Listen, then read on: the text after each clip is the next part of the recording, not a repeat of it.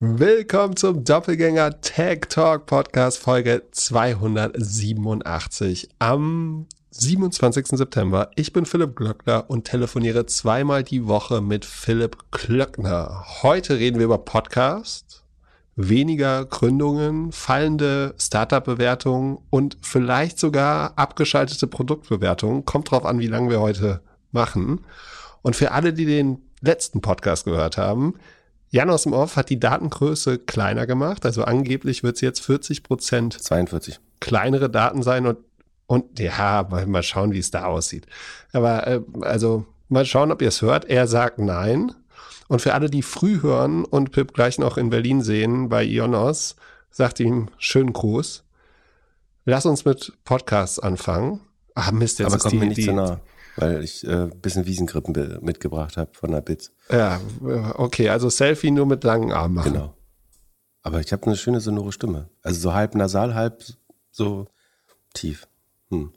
Mal sehen, was durchkommt. Hört sich gut an. Ich werde dich damit äh, dann nicht belasten mit irgendeiner unvorbereiteten Frage, aber ich erzähle dafür ein bisschen was äh, von meinem Wochenende. Okay, ich bin gespannt. Am Samstag kam ja die Folge raus, äh, wo du so rumphilosophierst hast, von wegen, Datengröße Podcast und alles und man könnte das ja in Textform machen und dann mit KI irgendwie die Stimmen oder so machen. Dann am Sonntag habe ich so ein bisschen bei der Entspannung fest und flauschig gehört und habe gesehen, oh Wunder, es gibt Transkripte. Also wenn du da, kannst du aber bei dir in der App gucken, Spotify, wenn du aufmachst äh, und so ein bisschen runterscrollst auf der Episode, dann äh, gibt es da Fragen, Antworten hier, diese äh, Antworten, die keiner mehr anguckt. Dann Infos zum Podcast und danach Read Along Beta bei mir. Siehst du das auch oder bin ich da einer, der in diesen Test-Bucket gefallen ist? Äh, nee, ich, bei mir steht Transkript äh, und ich kann, da steht nichts von Beta und ich kann es lesen mit Timestamps und so weiter. Genau, und bei mir steht Speaker 1 und Speaker 2. Also äh, so ganz unterscheiden, wer Jan Böhmermann und Olli Schulz ist, können sie wahrscheinlich, aber sie benennen sie noch nicht. Äh, hier Speaker stehen hier noch gar nicht. Auch komisch, dass die iPhone-App wieder komplett anders ist als die Android-App, aber so überraschend ist es auch wieder nicht. Ja, er wird getestet. Und, und also am Ende machen sie, machen sie das, was Robert auf doppelgänger.io gemacht hat. Ähm, nee, .ai. Äh, und äh, ja, synchronisieren. Kriegen das ganz okay hin, aber natürlich nicht 100 Prozent. Ne? Also wenn Olli sagt äh, Doku, dann äh, kommt da Tokio. also äh, ich glaube nicht, dass über den mal eine Doku gedreht wird, wird auf einmal zu, ich glaube nicht, dass sie in Tokio gedreht wird. Und äh, ja, wenn, wenn Jan Weird sagt, dann, ähm, dann kommt da Weed raus. Äh, also ist schon, schon witzig. Und äh, das ist so der, der, die eine Transkript gibt es und das wäre ja der nächste Schritt. Und dann kam am Sonntag noch eine Nachricht auf Discord von einem Hörer, Torben, der gefragt hat, ähm, wie, wie, äh, ob man nicht Podcasts übersetzen könnte. Und er hätte da so ein bisschen rumgespielt mit Whisper, also Speech to Text und äh, Eleven Labs, kennst du ja auch. Äh, die wären unheimlich gut bei Text to Speech und hat dann so rumgerechnet, ja, es kostet so 10 Euro für zwei Folgen und äh, wie man das so machen würde und ob man das mit Werbung querfinanzieren könnte oder ob das Sinn machen würde. Und schwupp, am Montag, große News von Spotify. Sie transkribieren und übersetzen jetzt Podcast in andere Sprachen. Das ist aber auch schon mal gesagt, dass das möglich ist, oder? Ja, klar, es ist möglich. Aber hättest du gedacht, dass sie es so schnell machen und in der, in der Stimme von, von den Hosts machen?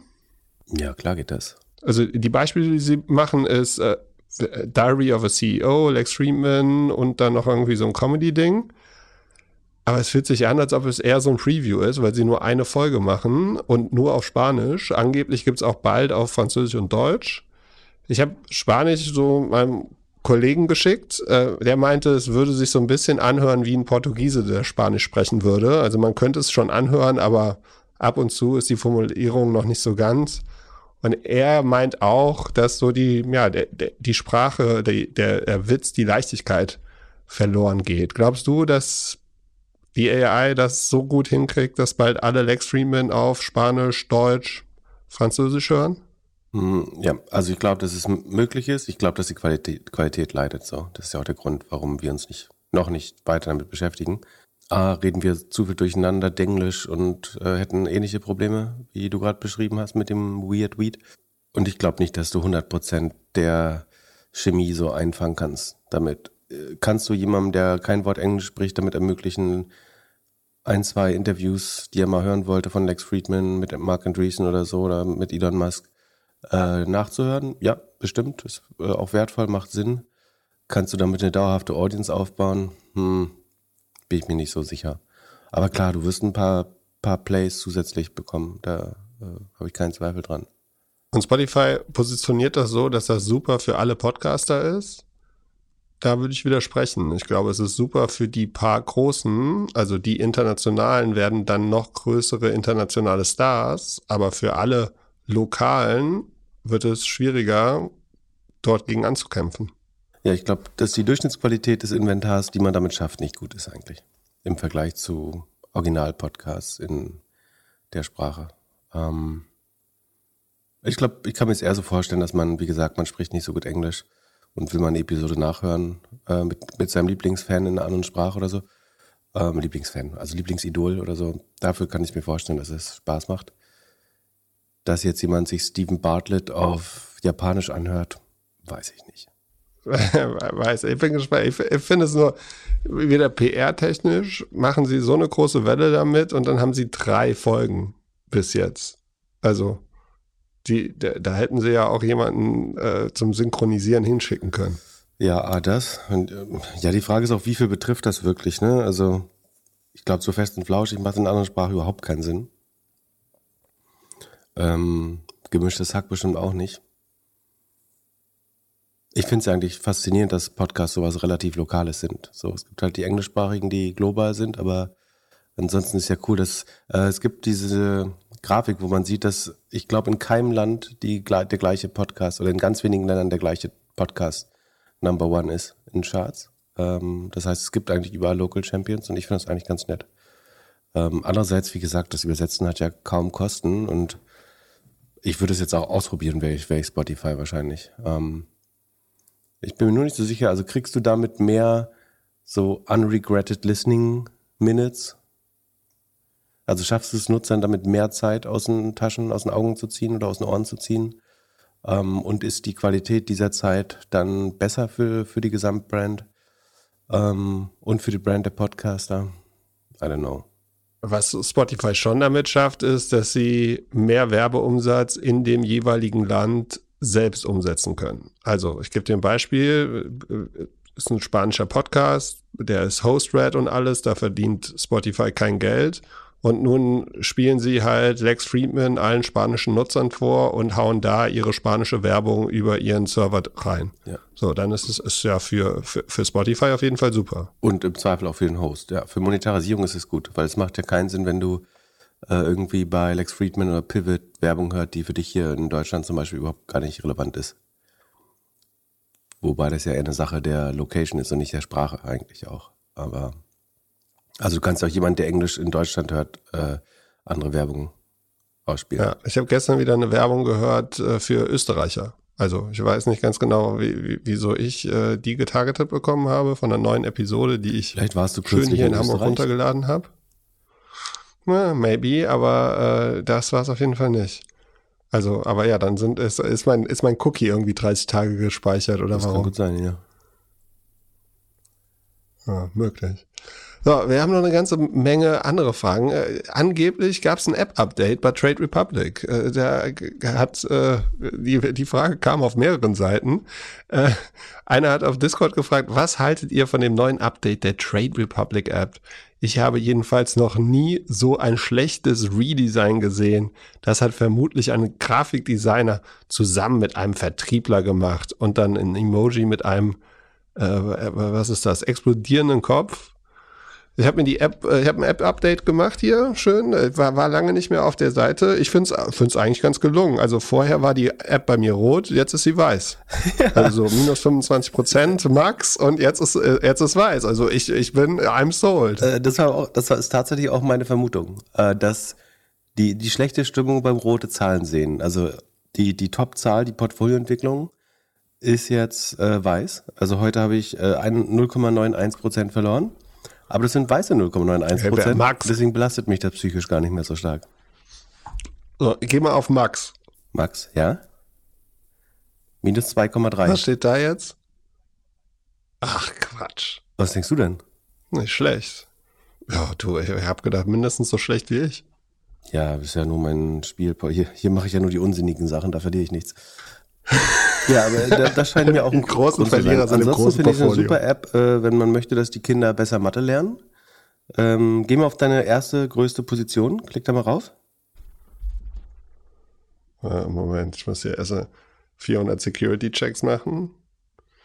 So. Ja, wie komme ich denn hier raus? Also auf Wealth, okay. So, auf meine erste größere, größere Position. Genau. Ja. Äh, klick mal darauf. So. Wie, wie viel Gesamtwert hat die, wenn ich fragen darf? Oder ist das so geheim? Möchte ich, möchte ich nicht Dann drüber zieh, zieh eine sprechen. Null ab oder mach eine dran, wie du willst. Oder sag einfach, jetzt, muss, jetzt Ja. sagst du einfach die Zahlen, dann denken alle, du hast abgezogen oder nicht. Wie, wie, viel da, wie viel Geld da drauf Ja. ist? Nee, mach ich nicht. Mach ich nicht. Okay, aber dann sag mir mal, Gut, wie, aber wie was viel soll ich Stück jetzt du davon rechnen? besitzt. Wie viele Aktien du davon hast. Das steht hier nicht. Du musst doch wissen, wie viele Aktien du hast. Ah, doch. Hier steht, äh, hier, hier steht äh, äh, f- äh, 59 bei einer kleinen Position hier. Wo siehst du das? So, und äh, wenn ich so nach rechts swipe, Nach rechts swipen? Ich glaube, wir haben eine andere App. so, also hier ist das. Moment, so. Das ist doch nicht die neue und dann App. kann ich hier so. Warum ist der Chart blau? Doch, klar ist das die neue App. Da kann man swipen? Ja, weil auf What der. the fuck? Ja, da kann ich Okay, swipen. wie kommt man da, wie bist du darauf gekommen, da zu swipen? Äh, weil, ich das auf dem iPad habe und mir gedacht habe, War das ähm, angeschnitten oder so? die, Also ich sehe drei Nee, Zahlen, gar die sehen da so aus, als gehören sie dahin. Und also die Ja. Performance, Rendite und den Gesamtwert. Also ich sehe jetzt, dass meine Position ist 15.500 Euro und die Aktie steht bei 31. Und ich kann jetzt ausrechnen, dass ich 500 Stück davon wahrscheinlich habe. Plus ich habe so OCD, das heißt, ich kaufe nur glatte 100er Zahlen. Äh, oder wie ich zu Holger immer sage, ich weiß gar nicht, dass man Aktien einzeln kaufen kann auch. Ähm, deswegen weiß ich, dass ich 500 habe, aber gezeigt wird mir es ja auf den ersten Blick nicht. Und dass ich da, da wo du das jetzt aber du kannst das, du kannst das so wegswipen. aber wer kommt denn da drauf? Also mir ist es nicht aufgefallen bis eben. Ja gut, du, äh, ja, tut mir leid. Bist wahrscheinlich, einfach so dein, dein kindisches Gemüt. Kinder äh, entdecken sowas ja auch ganz schnell durch Probieren. Ja, was ich nicht verstehe, ist, dass die, also ich glaube, ich die finde schon nicht Aktien intuitiv, dass sind, ich nicht mehr sehe, wie viele Aktien ich habe. die Aktien sind in der Farbe von den Logos jetzt, ne? Also wenn du da jetzt drauf gehst, hier, das eine, was ich dir gezeigt habe, war blau, weil die, weil das Logo so ein bisschen blau ist. Hier, deine, deine, äh, ja, und äh, wenn du zum Beispiel die Amazon-Aktie dir anschaust, dann ist die orange, wegen dem Was habe ich denn Orangen. Blaues empfohlen? Microsoft bestimmt, ne? Nee, Microsoft ist grün. Äh, ja, Microsoft ist vor allem in blau. Nubank ist lila. Ach cool, Das das funktioniert ja gut. Arista Bei ist grüne weiß. Aktien hat sich letzte Woche aber noch ganz anders angehört. Blau. Setzkehler? Nee, was hast du denn in blau? C, C Limited. Ach Hast so. du irgendwann mal gesagt, das ist Aber ganz deren Logo toll. ist dann nicht- habe ich gedacht, Ach dann, so, doch ein bisschen. Apple ist Ja. schwarz-weiß. Aber wer denkt sich denn sowas? Also hast du diesen Talk gesehen, den ich dir geschickt habe, wo es darum geht, weniger Distraction und sowas zu machen? Ich weiß jetzt nicht, ob die Charts in Aktienfarbe, also was ich zu verstehen glaube, ist, dass man versucht sozusagen sich auf ein paar Kerninteraktionen, nämlich investieren und überweisen, das sind die zwei großen Call to Actions. Ähm, das ist ja logisch auch, da steckt am meisten Value dahinter. Ähm, sich darauf also zu fokussieren und ansonsten das ein bisschen cleaner zu machen. Aber geil ist auch, hast du mal neue App geklickt auf diese Schaltfläche? Da würde man ja denken, jetzt wird einem die neue App Es gibt eine neue erklärt, aber ähm, das erklärt dann auch nicht mehr, sonst kommt nur so ein kleiner Imagefilm, fünf Sekunden. Und weißt, würdest du schaffen, innerhalb von fünf Sekunden einen neuen Sparplan einzurichten? Oder nee, äh, ja, habe ich sogar, hab ich, das habe ich sogar gemacht. okay, zeig mal, wo du, zeig mir mal deine bestehenden äh, Sparpläne. Äh, nee, die kann ich dir nicht, ich weiß ich nicht. Ich habe einfach was gekauft, aber du kannst auch auf Invest gehen und dann und dann klickst du Okay, sofort. aber sa- sag mal, wie- welche Sparpläne du gerade am Laufen hast schon. äh, nur hier äh, MSCI World. Siehst du das? Die Übersicht? Äh, nee. ist nämlich auch ganz gut versteckt. Hätte mich Ja, geschafft, du ich das jetzt kann- aber- Mein Verdacht ist, dass du das gebaut hast. Das würde die Qualität erklären und auch, dass du das so intuitiv bedienen kannst, alles. Äh, vielen Dank. Ich finde den Hate irgendwie nicht angebracht. Also, die, die haben, wann, wann, haben die die App rausgebracht? 2019? Seitdem hat sich der Markt komplett geändert und alles. Und das jetzt irgendwie einmal glatt zu ziehen oder anders zu machen, die müssen halt jetzt einfach die nächsten Monate Farbige Charts, really? wieder ein bisschen. Also und Online-Bonds ja. kann man, also so vom Produkt her hat sich auch geändert, dass man jetzt online äh, handeln kann. Ähm, aber keine roten Zahlen. Und na gut, die Call to Actions haben sich ein bisschen verändert. Ähm, aber wo wir schon dabei sind, hast du die neue Bahn-App schon runtergeladen? Nee. Was ist, was ist da falsch? Da fehlt jetzt, also äh, ich habe es noch nicht geschafft, Sitzplätze zu buchen und die Wagenstandsanzeige ist verschwunden.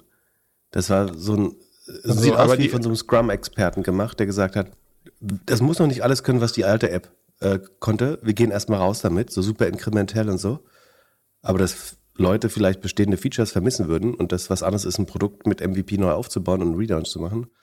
Ähm, also man muss ja auch schon krasser Insider sein, um die Wagenstandsanzeige in der alten App zu finden. Äh, aber wo das Easter Egg jetzt versteckt ist, habe ich noch nicht rausgefunden. Wer das schon gefunden hat, der neuen im neuen DB Navigator, ähm, würde mich interessieren. Ja, äh, nee, die habe ich noch nicht. Ja, ich finde es keine. Also ich kann, äh, ich würde jetzt deswegen nicht die Bank wechseln, glaube ich, wie le manche Leute es androhen. Aber eine deutliche Verbesserung finde ich jetzt ehrlich gesagt auch nicht. Ja, aber das kannst du doch so schnell nicht sagen. Wenn du so einen Relaunch machst, der muss ja erstmal raus und dann müssen sie dran arbeiten. Also so, und die Leute werden so wie, hätten sowieso geschrien, wenn sie es neu machen. Also, was, was wäre die Alternative? Jede, jeden, jedes Quartal neues Feature und die und ganz langsam zur neuen App. Ganz ehrlich, wer sagt erst investieren bekommen? und sucht sich dann die Aktie aus? Jeder Mensch, der schon mal Aktien gekauft hat, macht doch erst Recherche nach dem Titel. Kann man jetzt sagen, okay, das ist der alte Weg äh, und das muss man mal disruptieren, äh, dass ich erst sage, ich will investieren und dann kann mich immer noch entscheiden, was.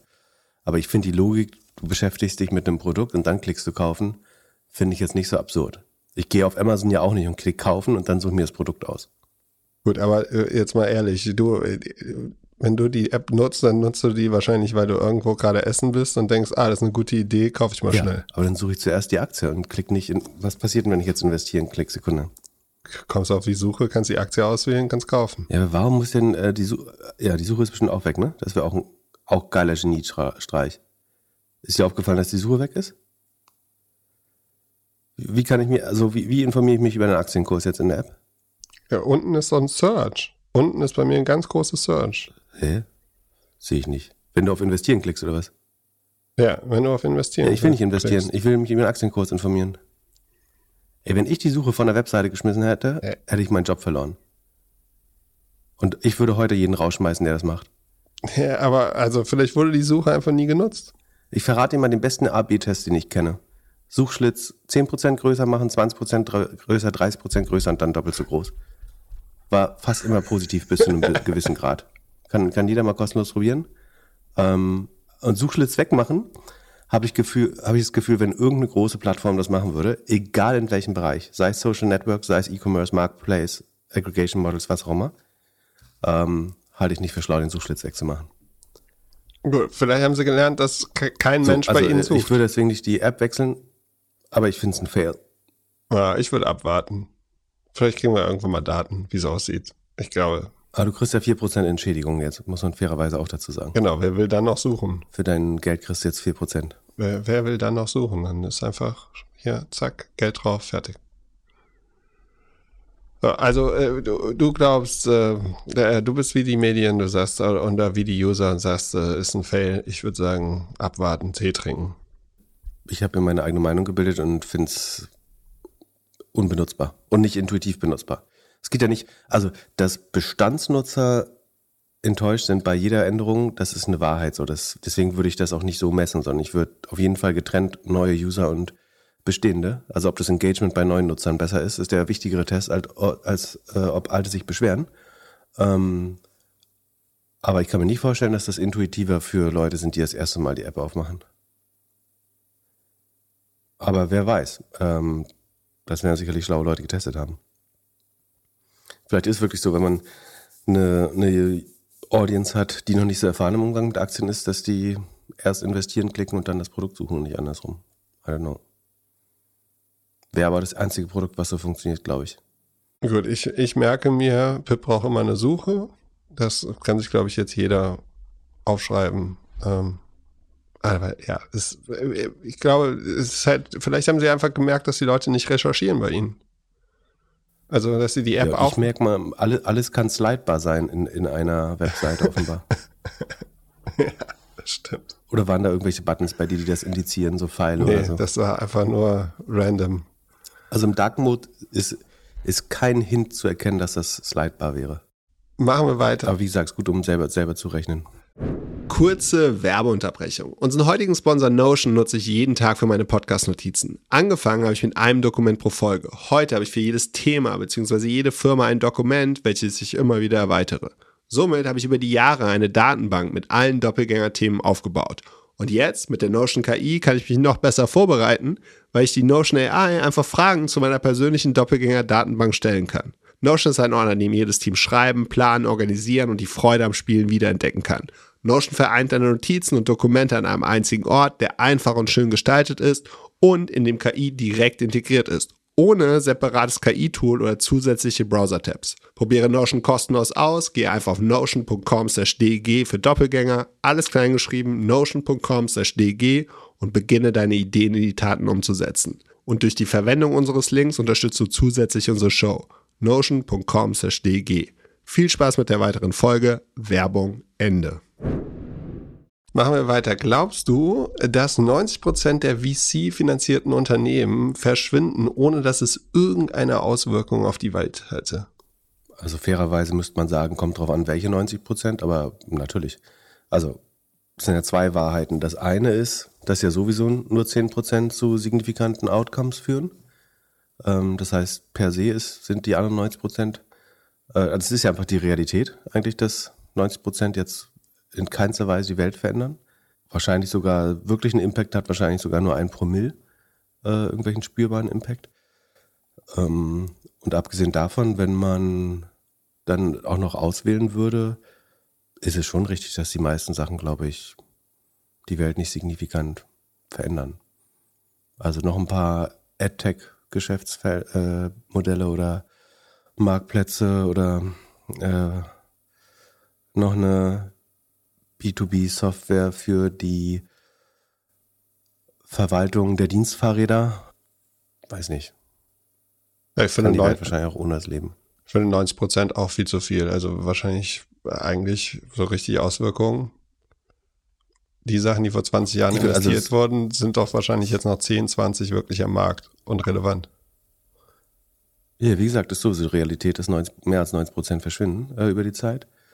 Ähm, also das kommt ja aus dem Zitat hier von Chris Power, ne, der das auf einem Panel gesagt hat. Äh, und das so ein bisschen viral geworden ist, aber ich verstehe die Empörung gar nicht. Ähm, ich meine, das andere Traurige ist eben, dass selbst von den 10 Prozent sind ja eben nicht alle gleich wichtig. Also bei Google schlummern 200.000 Engineers bei Meta 80, oder nicht Engineers, aber Angestellte bei äh, Meta 80.000, bei Microsoft eine, fast eine Viertelmillion. Du hättest halt eine halbe Million ähm, Leute, Tech-Worker, die an Kernfusion und Genforschung arbeiten könnten, statt daran Pixel zu verschieben äh, auf Suchergebnisseiten, um eine Klickrate auf Ads zu erhöhen oder das, den 14. 14. Slack- und Zoom-Konkurrenten zu bauen. Und würdest du dafür schon. jetzt lieber zu, zu Chris Power, äh, mit der beste Name, den man als Startup-Gründer haben kann, äh, bei Hadrian arbeiten? Hast du dir angeschaut, an, was die machen? Hadrian? Also Nee. die, äh, die wollen äh, also Luftfahrt und Raumfahrt und Verteidigungsindustrie modernisieren, indem sie, äh, also die Story ist, die ganzen großen Firmen haben ein Problem mit den Zulieferern. Die Zulieferer sind alles kleine Mittelständler, die bald in Rente gehen und zu wenig Leute haben. Und äh, der Grund, warum wir zu wenig Waffen und was auch immer produzieren in Amerika, ist, dass die ganzen Zulieferer nicht schnell genug sind. Und das wollen sie jetzt revolutionieren. Also stell dir vor, äh, ja, Industrie und äh, Silicon Valley kommen zusammen und sagen, wir, wir bauen viel schneller ähm, Maschinen und ich habe so ein bisschen so verstanden, dass sie so einfach machen wollen, dass du einfach, also es so ein bisschen wie ein 3D-Drucker ist. Du kannst egal was reinwerfen und ein Teil kommt raus und dann gibt's noch ganz viel Automatisierung und so und sie erzählen, dass sie ähnlich wie du vor kurzem mal so äh, angebracht hast. Ich meine, es war in Folge 282 hier bei dem AI-Sache, dass halt, wir hatten damals gesagt, jeder Depp kann den Job machen. Ähm, äh, dass das auch so ist. Also, dass du, äh, wenn du eine Produktion hast, die Leute nicht mehr fünf Jahre ausbilden musst, dass sie da arbeiten, sondern dass jeder, der im Retail arbeitet oder in der Gastro sofort bei dir arbeiten kann und du somit sicherstellst, dass die Raumfahrt und äh, die Verteidigungsfirmen ihre Sachen produzieren können. Andreessen Horwitz und ein paar andere haben da irgendwie 90 Millionen Series A reingelegt. Ich meine Anfang des Jahres. Ähm, glaubst du, würdest du auch da investieren? Oder für arbeiten? Also klingt ja, also äh, ich habe ja vorher gesagt, dass es für sinnvoll ist. Also es klingt erstmal, so wie du es beschreibst, einigermaßen sinnvoll. Es ist so ein bisschen so ein Operating System für Manufacturing, ne? Hm. Ja. ja, klingt schon schlau. Ja, Müssen also, wir genauer anschauen. Aber. Aber ja, der, der, ähm, wie beeinflusst das? Achso, es erhöht die Produktivität. Doch, das ist gut, das brauchen wir. Produktivität ist ja ein Problem, wie man äh, aus einer bekannten Keynote kennt. Ähm, und äh, das ist schon wichtig. Und äh, Arbeitskräftemangel natürlich auch. Äh, doch von daher finde ich schon, dass das äh, gesellschaftlichen Impact hat oder volkswirtschaftlichen Impact. Problem ist ja, dass viele andere Modelle auch einfach nur sagen wir mal so ein Booking.com oder so, das schafft natürlich schon ein bisschen Wert, Übersicht, Transparenz, aber es extrahiert ja auch unheimlich viel Value aus der Transaktion. So, du nimmst halt irgendwie 18% Value aus der Transaktion oder 20, keine Ahnung. Und das ist halt 20 Euro, die du im, als Hotelzimmer nicht mehr bekommen kannst. Sagen wir, wenn 100 Euro jetzt das Zimmer ist, was du kaufst, dann sind halt äh, 20 Euro, die du nicht mehr an Wert bekommen kannst, weil ihr jetzt Booking bekommt. Ähm, und wenn man sich die Margen anschaut von Booking und äh, was sie dafür an Google weitergeben, dann ist es ja eigentlich Quatsch, dass du bei einem Hotelzimmer 6 Euro Google-Kosten hast und nochmal 5, 6 Euro Booking-Kosten. Ähm, und dann noch äh, die Profit-Margin der beiden. Ähm, und dann kriegst du ein Hotelzimmer für 75 Euro. Ähm, da muss man überlegen, schafft das mehr Value, als es extrahiert eigentlich? Ähm, das klingt jetzt bei seinem Modell ein bisschen anders. Oder nimm hier Blockchain, die 100.000 Leute. Die, was würde, also ich glaube, es gibt so rund 100.000 Blockchain-Developer. Ähm, was würde morgen passieren, wenn die Blockchain ausfällt? Also die sind doch alle jetzt schon AI-Entwickler oder machen die echt noch was auf der Blockchain? Ja gut, dann sagen wir 100.000 Ex-AI-Entwickler. Aber was, was würde passieren, wenn Blockchain ausfällt? Halt gar nichts. So würde niemand, also doch, ein paar Leute würden es vermissen, aber äh, so Real-World-Impact hätte es natürlich nicht. Außer viele Leute in El Salvador natürlich. Wobei die das angeblich auch nicht so cool finden. Dann, so, wessen Hass können wir heute noch auf uns ziehen? Hier ist eine Frage drin, die, die, die, da kannst du mir bestimmt eine gute Antwort für geben. Woran liegt der 18% Gründungsrückgang in Deutschland? Das war eine große Headline in einem deiner Lieblingszeitschriften der Welt. An äh, links-grüner Ampel versifften äh, Wirtschaftsministerpolitik. Äh, scheint die Antwort zu sein. Also äh, drauf gestoßen bin ich bei einem befreundeten Business Angel, der das äh, verbreitet hatte auf LinkedIn und es eine lebhafte Debatte draußen entstanden, äh, die ein bisschen äh, boshafter klang, als sie war. Also wir haben es äh, hinterher noch oder nebenbei äh, ausgesprochen. Also da gab es äh, eigentlich nur einen fachlichen Austausch. Aber was ich tatsächlich problematisch fand, war, also die Überschrift ist 18% Gründungsrückgang, äh, Gedankenstrich, warum Startups mit dem Standort Deutschland hadern. Äh, kurzer Teaser, das werden wir nicht erfahren in dem Artikel. Aber das nächste Bild, was kommt, ist eins von unserem Wirtschaftsminister Robert Habeck, in Klammern Grüne. Ähm, als wäre das äh, die Antwort, dann steht hier zum Amtsantritt versprach die Bundesregierung Startups wieder Erleichterung, Verbesserungen. Äh, was hat sie davon tatsächlich umgesetzt? Es war, also die Szene hat das äh, lange ersehnt und begrüßt, das Vorhaben.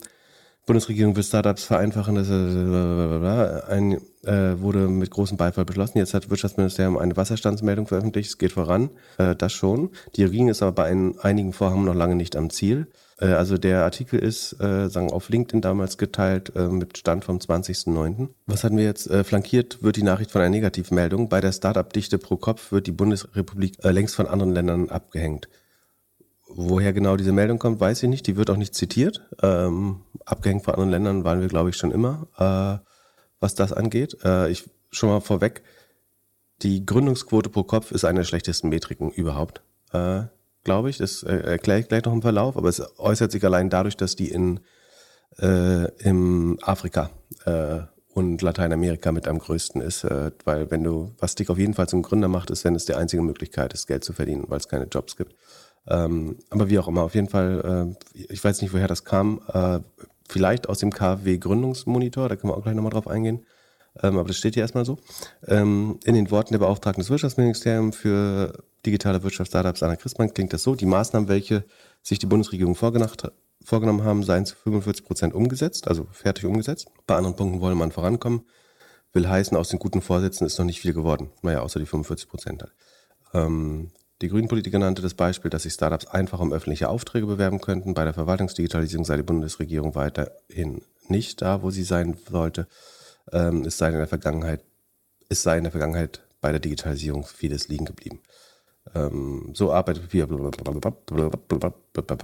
So, ähm, dann nächste Überschrift: Mitarbeiter sollen am Unternehmenserfolg äh, profitieren. Da geht es um Mitarbeiteraktien. Die Bundesregierung will zudem erreichen, dass Mitarbeiter vom Erfolg des eigenen Unternehmens stärker profitieren. Dies ist ein Aspekt des Zukunftsfinanzierungsgesetzes, äh, dessen Entwurf das Kabinett im August verabschiedet hatte. Also ist auch durch. Verhalten positiv kommentiert Christian Miele, Vorstand Startup-Verband, äh, die Meldung auf Nachfrage gegenüber Gründer, also zugeliefert von Gründerszene zur Welt der Artikel. Ähm, zwar seien einige wichtige Maßnahmen bereits auf den Weg gebracht. Äh, der Kabinettsabschluss, äh, Beschluss zum Zukunftsfinanzierungsgesetz etwa sei zwar ein wichtiger Schritt, um die Bedingungen für Mitarbeitersbeteiligung zu verbessern. Allerdings müssten die vorgeschlagenen Regelungen an den gängigen Anteilsvergabe der Startups, sogenannte vinkulierte Anteile, ausgerichtet werden, damit das Gesetz praxistauglich ist, so der Verbandschef. Ähnliche Situation macht Miele beim Thema Fachkräftemangel aus. Einwanderungsgesetz zum Beispiel erleichtert internationale Top-Talenten durchaus den Weg nach Deutschland. Dennoch kommt es auf die Umsetzung an. Äh, bla bla. Der Startup-Verband zeigt Optimismus. Unter dem Strich äh, bleibt äh, also woher die 18 Prozent kommen, haben wir übrigens noch nicht erfahren und auch noch nicht, warum Startups mit dem Standort Deutschland hadert. Äh, das wird, ich denke mal, bis zum Ende aufbewahrt. Auf jeden Fall haben wir es noch nicht erfahren. Nur sagen, dass Dinge eigentlich doch durchgemacht wurden und begrüßt werden oder Verhalten optimistisch begleitet werden. Ähm, dann, nächster Absatz ist, überraschenderweise, Startup-Verband zeigt Optimismus. Unter dem Strich bliebe Miele optimistisch. Wir setzen darauf, dass die Bundesregierung weitere Umsetzung der Strategie ambitioniert nach vorne geht und wir sprechen Vorhaben der Strategie schnell umsetzt. Ähm, gleichzeitig macht er Druck, pipapo. Tatsächlich fällt, ah ja, jetzt, tatsächlich fällt Deutschland im Blick auf andere Länder in Europa und andernorts immer mehr ans Hintertreffen. Laut Fortschrittsbericht wurden im vergangenen Jahr rund 2600 Startups gegründet. Also 2022, das sind 18 Prozent weniger als 2021. Die Frage ist jetzt, was ist deiner Meinung daran schuld, dass 18 äh, Prozent weniger Startups gegründet wurden, 22 als 21? Äh, weniger Funding, Zinsen, Unsicherheit. Also du hast ich, ist Multiple Choice. Ähm, du hast vier Antworten und musst die richtige picken. Nummer eins, Robert Habeck. Nummer zwei, die Grünen. Nummer drei, die Ampel. Oder Nummer vier, die konjunkturelle und Zinsentwicklung. Ja, lass mich mal ganz lange nachdenken. Ich kannst, glaube, kannst verschiedene Sachen ankreuzen, auch die ersten drei zum Beispiel. Also nee, ich würde mich für das vierte entscheiden. Ja. Ähm, interessanterweise ist das auch, was der Startup-Verband selber sagt. Äh, und zwar, äh, Zitat, Grund für den allgemeinen Negativtrend im Gründungsgeschehen sei die schwierige konjunkturelle, konjunkturelle Lage, gegen die laut Magdalena Öl, stellvertretende Vorsitzende des Startup-Verbands, auch das Startup-Ökosystem nicht immun sei. Äh, also der Startup-Verband äußert eigentlich gar keine Kritik äh, an, oder ja, zumindest nicht äh, im Rahmen dieses Berichts, wo die 18 Prozent genannt werden äh, und diese Gründungszahlen. Also weiter geht's. Im Laufe des Jahres zumindest habe Gründungsaktivität wieder Fahrt aufgenommen, aber mehr als die Hälfte der Startups äh, falle es mehr als der Hälfte der Startups falle es angesichts hoher Unsicherheiten derzeit schwer, die zukünftige Geschäftsentwicklung einzuschätzen. Ähm, insbesondere die höheren Zinsen und Inflation stellen viele Firmen vor besonderen Herausforderungen. Derzeit gibt es in Deutschland mehr als 30 sogenannte Einhörner. USA, Israel haben mehr pro Kopf. Ähm, mit Material von DPA. So, was jetzt, äh, deut was jetzt die Gründer, äh, wie war die Formulierung? Warum die Startups mit Standort Deutschland hadern, habe ich jetzt noch nicht erfahren. Hast du es erfahren? Ja, leider nicht. Ähm, dann zu den 18 Prozent. Ähm, also eigentlich gibt es zwei relevante Studien. Ne? Es gibt so den Startup-Monitor, oder was der Startup-Verband meldet, und die KfW hat so einen Gründungsmonitor. Äh, und vielleicht vorweg ein paar Prämissen. Also A, Deutschland hat historisch einfach eine sehr hohe Quote an ähm, Leuten, die in Konzernen und im Mittelstand arbeiten. Das heißt, wir haben unterdurchschnittlich viele Small und Medium Enterprise oder vor allen Dingen Small Enterprises. Äh, gutes Beispiel ist zum Beispiel Retail. Äh, in den Ländern, wo die Gründungsquote besonders hoch ist, gibt's halt Tante Emma, so Indien oder Sudan. Nee, Sekunde, was war das? Äh, ich kann mal, das ist schon mal ein kleiner Teaser, wo es besonders gut ist. Ja, im Sudan, Dominikanische Republik, Chile, Uruguay. Da ist zum Beispiel besonders hoch, aber auch natürlich auch USA.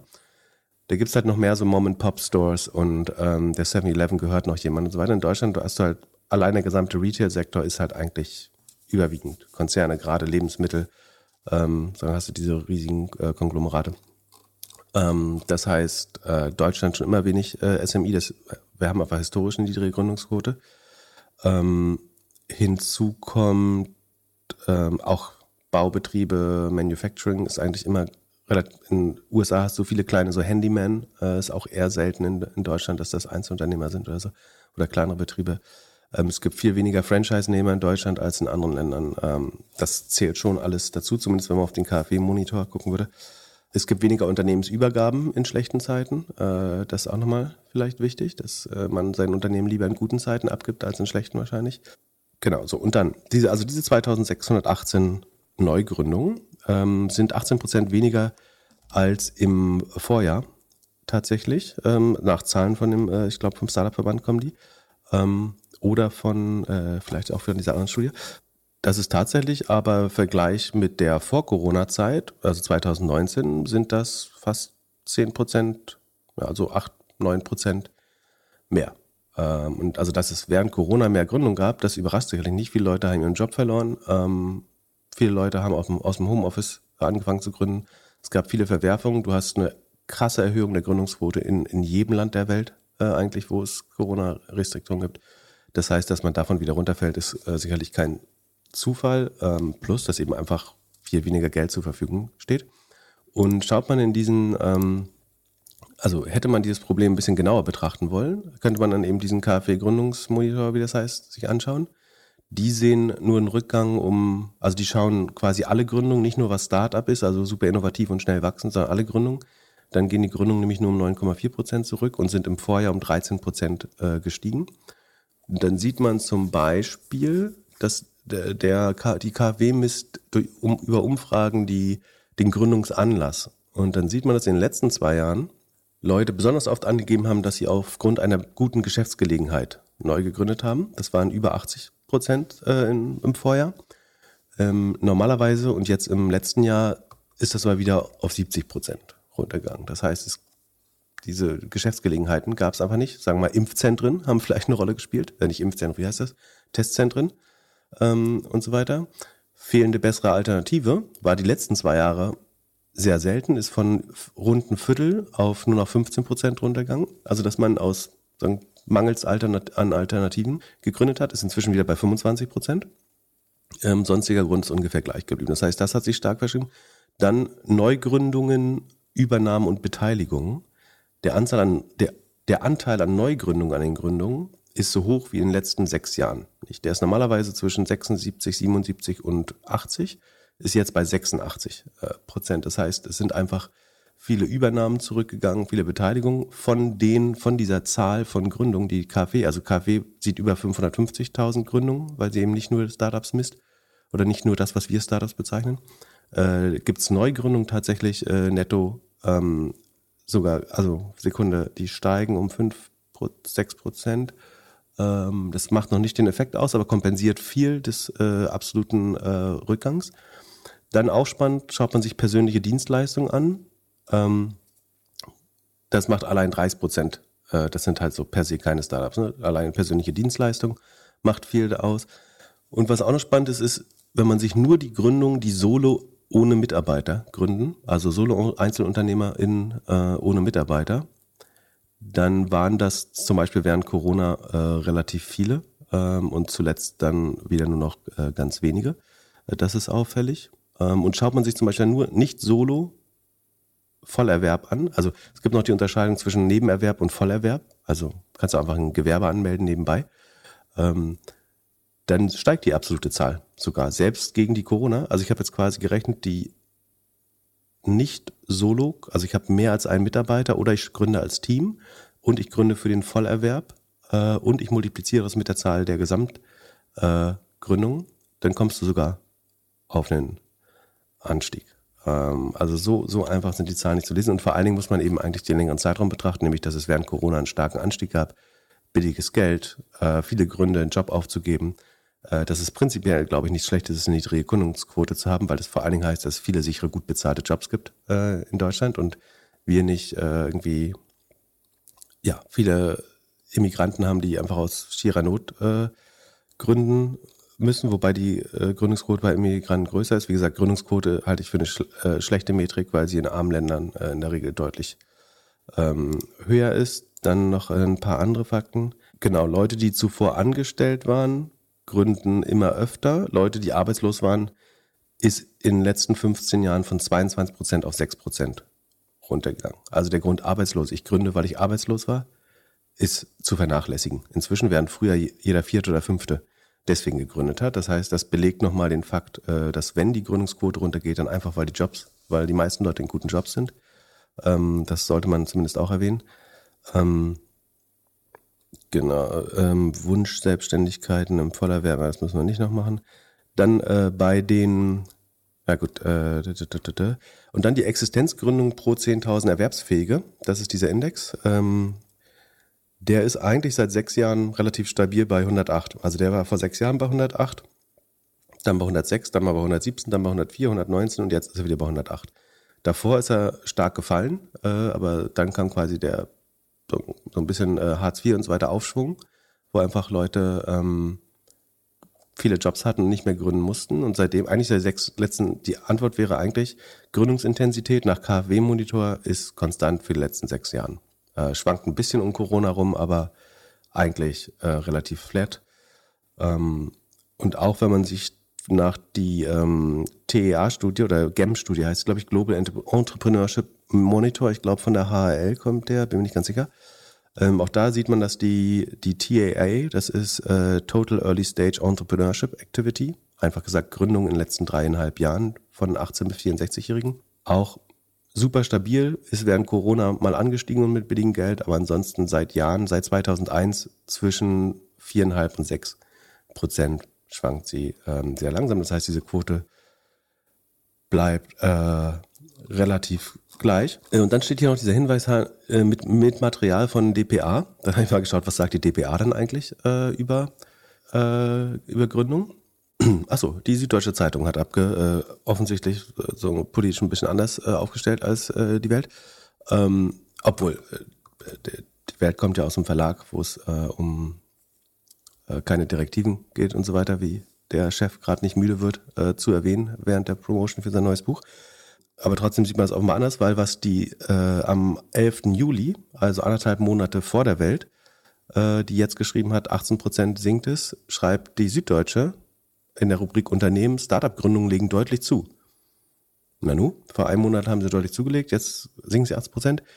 Nach dem Krisenjahr für die Gründer 2022 sind wieder deutlich mehr Startups in Deutschland entstanden. Im ersten Halbjahr 23 stieg die Anzahl der Neugründungen um 16 Prozent. Hä? Eben noch 18 Prozent negativ, jetzt 16 Prozent positiv. Sehr verwirrend. Ähm, auf 1300 im äh, zweiten Halbjahr. Äh, wie eine in Berlin veröffentlichte Studie des Bundesverbandes Deutsche Startups zeigt. Hä? Bundesverband Deutsche Startups? Eben haben wir doch noch gelesen, alles schlecht, was weiß ich. In der Hauptstadt steigt sogar um 40 Prozent. Ähm, in München steigt es mehr als in Berlin. Ähm, ich glaube sowieso, dass München die neue Star also nicht wird, sondern eigentlich schon ist, werden pro Kopf mehr Startups in München gegründet. Du hast mehr Tech-Worker von Google, Microsoft, Amazon, Oracle, IBM, schlag mich tot, äh, die ganzen Beratungen. Ähm, ich glaube, es wird für Berlin wirklich schwer mitzuhalten mit äh, München. Wie auch immer. Ähm, und es ist schwer wirklich zu verstehen, wie man bei der Welt das alles nicht, nicht sehen konnte. Also wenn man sich auf DPA, auf den Deutschen Startup-Verband am 20. September diesen Jahres bezieht, warum, ich meine, in irgendeinem Nebensatz steht ja, man sieht schon wieder, also es gab einen Nebensatz, wo stand, äh, die Situation verbessert sich im ersten Halbjahr wieder. Aber die Überschrift ist halt Mitte, Ende September 18% Gründungsrückgang und das bezieht sich auf 2022, aufs Vorjahr, warum Startups mit dem Standort Deutschland hadern. Was außer mit dem Bild des Wirtschaftsministers ja in keinster Form beantwortet wird, die Frage. Die 18 Prozent sind veraltete Zahlen.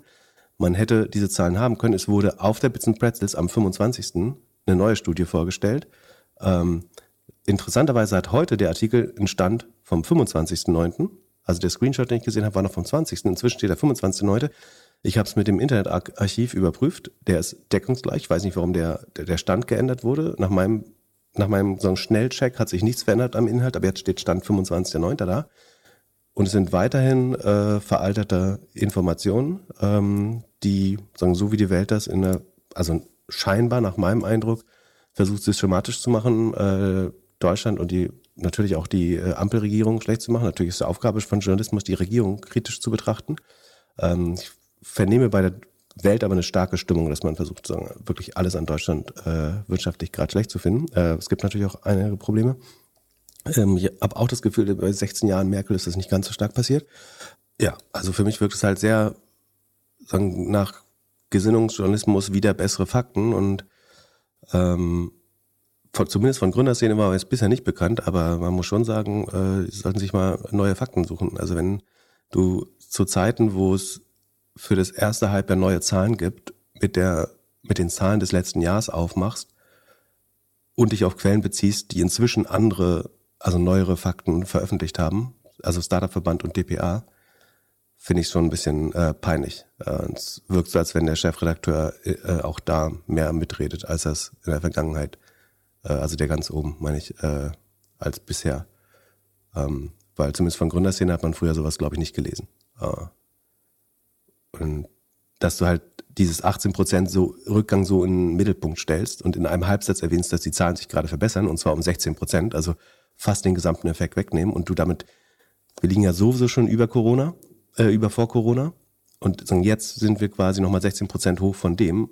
Ähm, und dann hast du eigentlich einen ganz guten Anstieg. Und ich glaube, dir würde auch niemand, würdest du jetzt einen VC fragen oder einen Gründer oder eine Gründerin, ich glaube nicht, dass jemand bestätigen würde, dass wir äh, das, ich glaube, dass ich sehe gerade so viele gute Decks und Gründer und Gründerinnen wie lange nicht mehr. Und ich sehe das Problem überhaupt nicht. Äh, ich finde es fair, dass der Startup-Verband da weiterkämpft für weitere Privilegien oder Mitarbeiterbeteiligung. Das alles äh, ist ihre Aufgabe, finde ich auch fair. Ähm, aber wieder, wieder besseres Wissen und neuere Fakten, äh, so ein Abgesang zu schreiben, passt 100 Prozent in, dem, was, in das, was die Welt gerade macht, aber ist von, von Gründerszene, was früher ja man, das eins der zwei Medien der Gründerszene war, äh, bisschen enttäuschend, finde ich. Ähm, und daher kam auch die Diskussion auf, äh, auf LinkedIn äh, ein bisschen, wo ich dachte, sowas sollte man eigentlich als Teilnehmer der Startup-Szene nicht verbreiten. Darum ging es äh, dem anderen Beteiligten auch gar nicht, äh, natürlich. Aber äh, ich habe es dann trotzdem natürlich, weil ich auf dem, wie sagt man, auf dem Ohr auch ein bisschen äh, hellhöriger bin, äh, fand ich schon wichtig, mich da noch ein bisschen weiter reinzubohren. Und fand es dann abstrus, wie offensichtlich, also man kann nicht sagen, es ist falsch berichtet, aber es ist halt einfach Ende September auf, auf alten Zahlen eine Story machen, die inzwischen eigentlich widerlegt ist. So. Das ist, als wenn du sagst, äh, die Butter wird teurer oder weil letztes Jahr die Butter teuer war. Inzwischen ist die Butter, äh, der Butterpreis wieder runter und du schreibst, 2022 war die Butter so teuer wie noch nie. Danke Merkel, äh, danke, danke Habeck. Ja, Wahrscheinlich wird morgen. Äh, so, damit haben wir den Rant äh, auch hinter uns. Äh, sehr gut. Ab zum nächsten Mal. Du, du kriegst wahrscheinlich wieder eine Podcast-Einladung. Also, Kommentarspalte, also die noch bessere, die, die sagen noch besseren Einlassungen findet man natürlich wie gewohnt in der Kommentarspalte. Ähm, die ist äh, auch eingenordet, äh, inhaltlich. Du wirst wahrscheinlich wieder eine Einladung bekommen, um, um im Podcast da äh, lange drüber zu diskutieren. Ich bin gespannt. Lass uns bei ESOPs bleiben. Wie, wie machen Was? wir Deutschland besser? besser? Ich, ich kenne schon die Antwort der Welt. Äh, lass uns bei ESOPs bleiben. Ähm, und zwar, was, also mal angenommen, du bist jetzt nicht in der neue Gründung, sondern hast halt vor ein paar Jahren gegründet und ähm, du und deine, dein Team, die ESOP-Holder, haben ein Startup, das war Ende 2021 noch vielleicht 11 Milliarden wert. Heute weniger, wahrscheinlich gerade mal die Milliarde, die in Finanzierungsrunden in den letzten Jahren in die Firma reingeflossen sind. Was machst du jetzt? Wie kommst du aus der Situation wieder vernünftig raus? Ich bin Gründer oder Mitarbeiter? Gründer oder Mitarbeiter? Als Mitarbeiter kannst du um Gnade bitten. Also es gibt eigentlich nur eine Möglichkeit, es zu heilen, nämlich indem du neue ESOPs äh, rausgibst. Also die ESOPs sind ja quasi wertlos geworden, also weil die Differenz zwischen Strike Price und dem der aktuellen Bewertung äh, vermutlich negativ ist und damit die Option wertlos, zumindest Status heute. Und äh, hinzu kommt, dass wenn die Bewertung unter einer Milliarde ist und sagen wir mal anderthalb Milliarden reingeflossen sind in die Firma, ähm, haben ja in der Regel die Investoren eine Liquidation Preference, also sie haben äh, Vorzugsaktien oder Preferred Stock, das heißt, sie werden ihr Geld äh, in den allermeisten Fällen zuerst bekommen. Ähm, das heißt, bleibt gar nichts übrig für Gründer und äh, ESOP, also für Mitarbeiterbeteiligungsprogramme. Ähm, selbst wenn nur 500 Millionen reingeflossen sind, wenn jemand dann aber eine zweifache Lick Pref hat oder anderthalbfache, äh, allein das kann schon dazu führen, dass die Founder Shares und ESOPs äh, erheblich komprimiert werden. Also dass in der Kas wer sich das, ähm, wer kann man da googeln, ähm, Liquidationskaskade oder Waterfall oder so. Äh, da gibt es äh, auch freie Modelle, die man nutzen kann, äh, wer, wer das interessiert. Aber es gibt halt immer so eine Kaskade. Der letzte Investor hat die, hat die höchsten Rechte, kriegt sein Geld zuerst, dann kriegt der nächste Investor äh, sozusagen, was seiner Liquiditätspräferenz entspricht. Und irgendwann ist halt dann das ganze Cash schon weg. Ähm, also und du kannst bei einem IPO gibt es manchmal die Möglichkeit, dass alles gleichrangige Shares werden. Ähm, das wäre noch eine Möglichkeit, das auch zu heilen, sonst, äh, dass bei einem IPO dann vielleicht die Preferred Stocks nicht 100% durchgezogen werden. Ähm, aber ansonsten, solange du private bist, ist eigentlich die einzige Möglichkeit, und es wird schon auch ab und an gemacht, dass man die Leute reincentiviert, indem man sagt, so, wir schmeißen die alten ESA-Programme jetzt weg einfach ähm, und ihr unterschreibt ein neues und fangt mit der heutigen Bewertung als Strike Price neu an zu westen. Wenn es ab heute besser wird, gibt es damit wieder einen Arbeitsanreiz und eine Erfolgsprämie, sowohl für Gründer als auch für Mitarbeiter. Ähm, das ist, glaube ich, das Beste, was man machen kann. Äh, Im Zweifel, weil die Wahrscheinlichkeit, dass die alten ESA-Programme eventuell wertlos sind, äh, hoch ist. Weil du meintest, äh, hier von 11, Millionen, 11 Milliarden auf eine Milliarde gefallen, dachte ich erst wäre ein 26, aber es geht um Airtable, glaube ich, in dem Tweet, ne?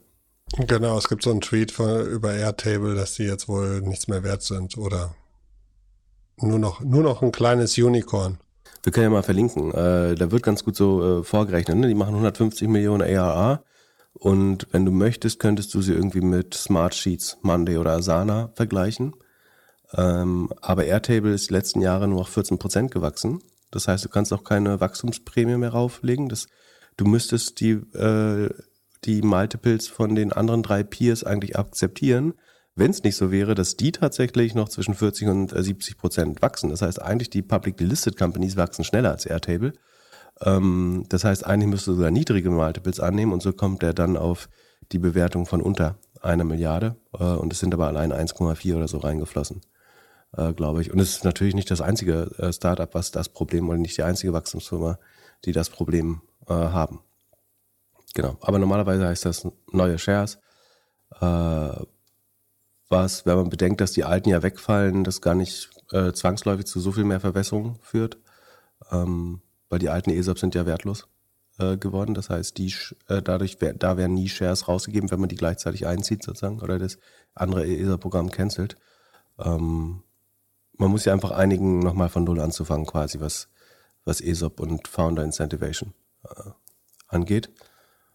Ähm, beim Gründer muss man wahrscheinlich, weil halt die Founder Shares halt komplett kompresst sein könnten oder komprimiert sein könnten, ähm, muss man eventuell natürlich dann tiefer in die Tasche greifen, um die nochmal zu motivieren. Ähm, aber wie meinst du das? Nur zwei, drei, vier Prozent. Also, dass du den Founders noch irgendwelche ESOPs gibst? Na, die Gründer sind ja im Idealfall noch, oder Gründer und Gründerinnen sind im Idealfall noch incentiviert, weil sie irgendwas zwischen 15 und 50 Prozent der Company haben, je nach Runde. Äh, und wenn das komplett komprimiert ist, da reicht es natürlich nicht, wenn du dir ein halbes Prozent zuschiebst und sagst, so, jetzt äh, komm morgen bitte wieder zur Arbeit, sondern dann musst du eher äh, in die hohen einstelligen Bereiche gehen wahrscheinlich oder so 4, 5 Prozent äh, nochmal geben, damit das spürbar wird äh, für die. Und äh, irgendeine Möglichkeit, die Investoren rauszukriegen, ist nur über ein IPO? Oder könnte da auch ein oder andere froh sein, jetzt irgendwie frühzeitig rausgehen zu können?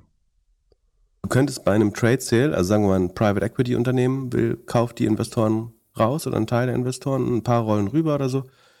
Dann wären Private Equity Investor in der Regel so schlau zu sagen, wir geben den Gründern wieder neue Shares, äh, damit die incentiviert sind, weil wir wissen, dass alles ansonsten nicht gut funktioniert. Das, dass man dann den Cap Table nochmal komplett neu strukturiert und aufräumt, äh, wäre ganz gängig. Äh, bei Private Equity, vielleicht auch bei einem anderen Trade Sale, ähm, würde man so oder so auch wieder neue Incentivierungsmöglichkeiten suchen. Da bin ich mir relativ sicher, ja.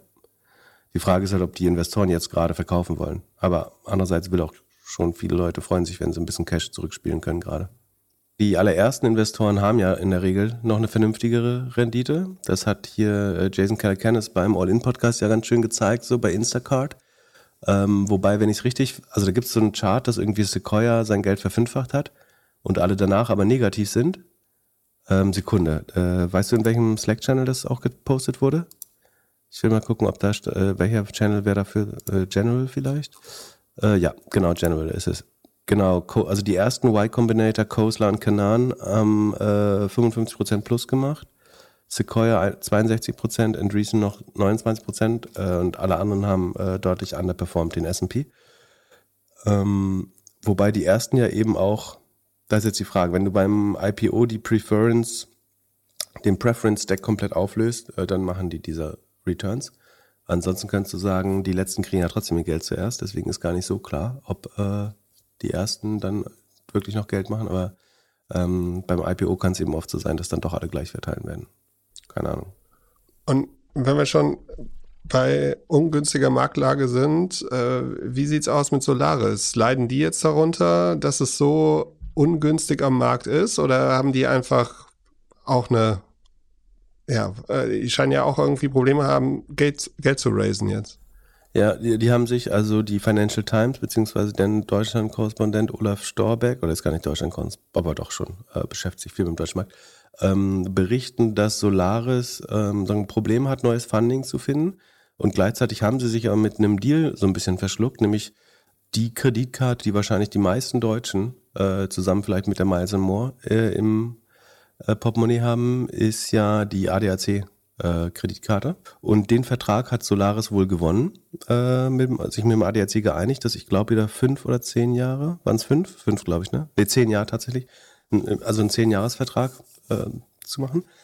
Da quasi die 1,3 Millionen äh, ADAC-Kunden, die eine Kreditkarte besitzen, äh, da ich glaube so um die 500 Millionen, wenn ich es richtig verstanden habe, äh, sogenanntes Loanbook, also schon sagen, existierende Kredite auf der Karte haben, brauchst du, um die Eigenkapitalanforderungen zu erfüllen, ähm, sagen einen signifikanten Betrag.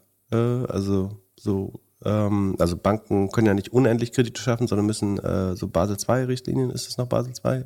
I don't know. Also, also Eigenkapitalanforderungen äh, erfüllen. Und dazu allein bräuchte äh, die Solaris wohl äh, sagen fast 100 Millionen, äh, wenn ich es richtig, wenn ich den Artikel richtig verstehe. Wir verlinken den. Jetzt könnte und insgesamt macht die Solaris nur 130 Millionen äh, Umsatz im letzten Jahr, steht hier.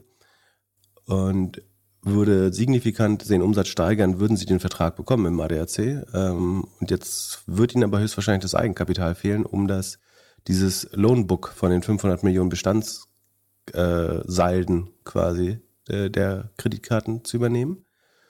Und jetzt ist man, äh, würde ich annehmen, relativ panisch auf der Suche äh, nach entweder Partnern, sich den Deal irgendwie zu teilen mit anderen Banken oder neues Funding zu bekommen. Äh, hier die FT berichtet, dass angeblich der ADAC schon mal äh, im Markt checkt, wer das ansonsten machen könnte.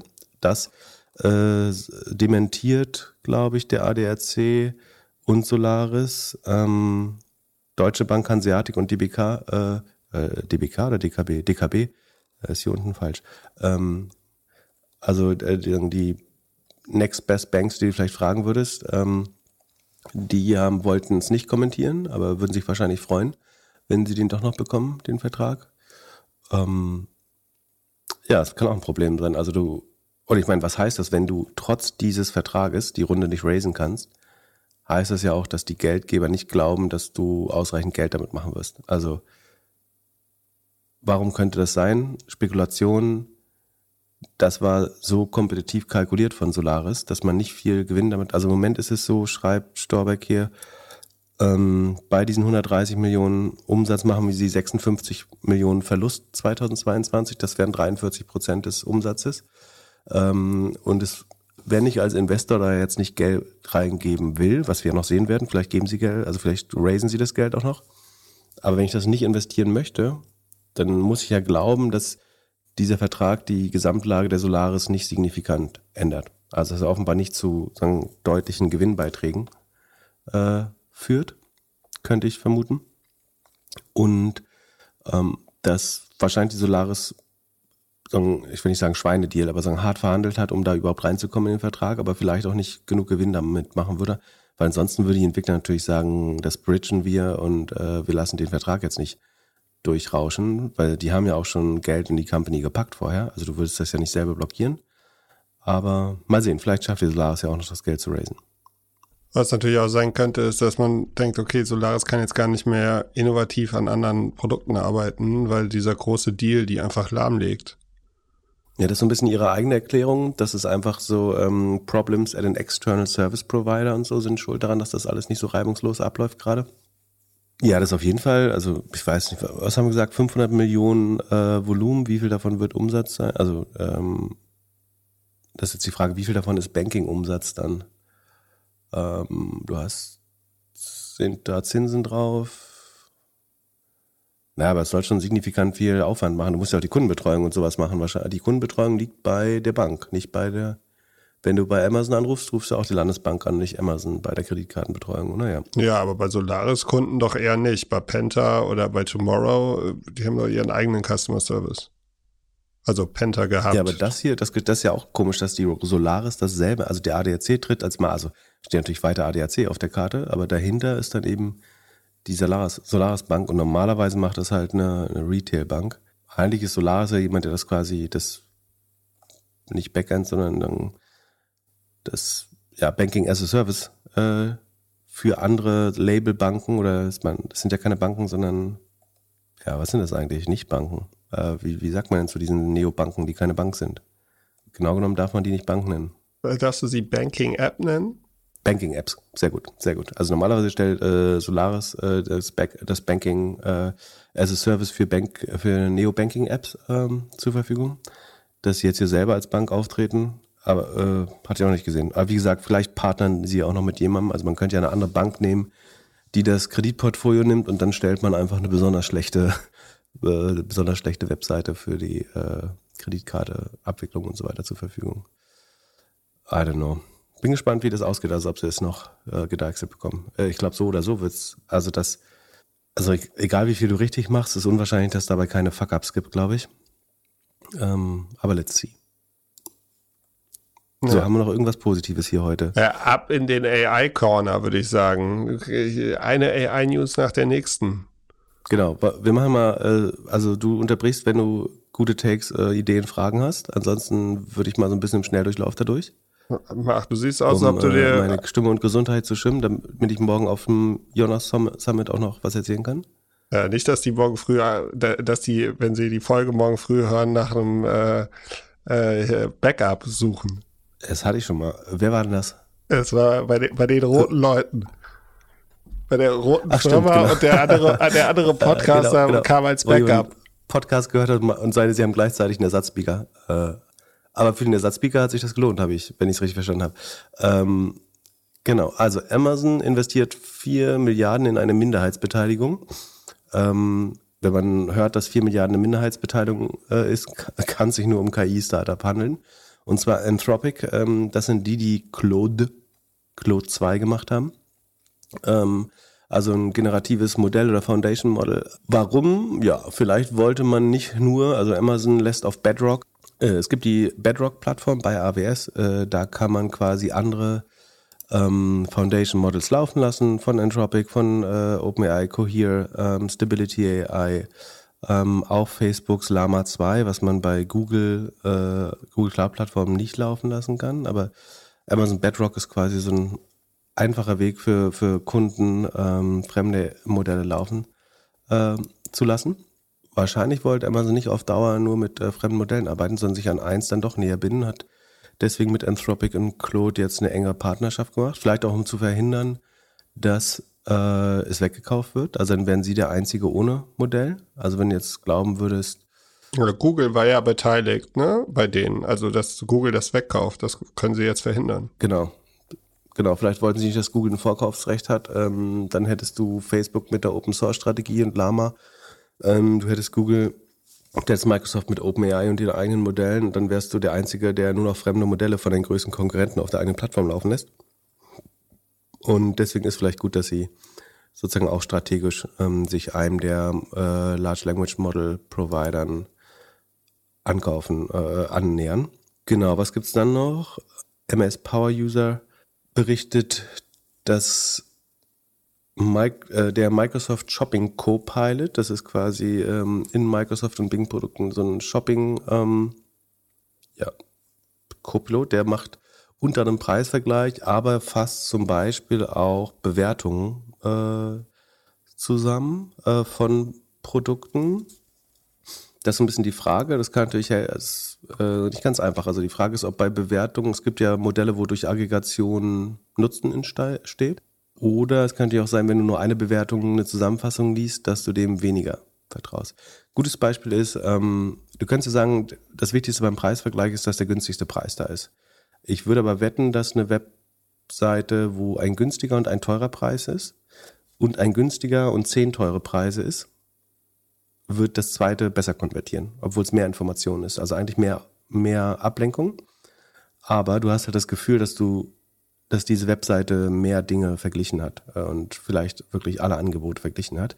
Das heißt, es gibt durchaus Modelle, wo du die verfügbare Information überblicken willst und du willst gar keine Zusammenfassung haben.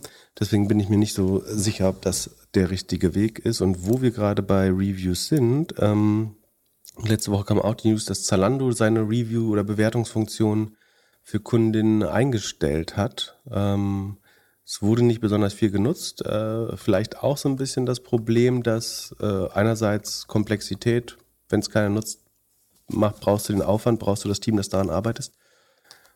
Und Reviews können prinzipiell dafür sorgen, dass Retourenquoten sinken und die Conversion steigt bei guten Reviews auch. Ähm, aber wenn du immer nur so einzelne hast, dann kann es natürlich auch das Gefühl erwecken, dass das Produkt nicht populär ist oder du den Reviews nicht vertrauen kannst. Das heißt, entweder brauchst du viele Reviews ähm, und wenn nicht, kannst durchaus auch vielleicht die Conversion-Rate äh, verschlechtern. Äh, weswegen Shameless Plug, weswegen man ja mit Cimenio arbeitet, weil dann hat man immer die Reviews des gesamten Webs oder aller Cimenio-Nutzer und muss nicht nur die der eigenen Kunden. Äh, ich habe mich gefragt, also bei, bei, Fashion ist es ja so, dass das ja alles sehr schnell Ich sehe in einer sehr lustigen Pose eingefroren gerade. okay. Warte, ich muss noch schnell einen Screenshot machen. Nein. Zu den Plattformen, also die, diese Fashion-Plattformen sagen ja immer, sie machen kein Fast Fashion, aber am Ende rollen die Dinger ja die ganze Zeit durch. Und wahrscheinlich können die Kundinnen und Kunden gar nicht so schnell bewerten, wie das Produkt nicht mehr auf der Plattform ist.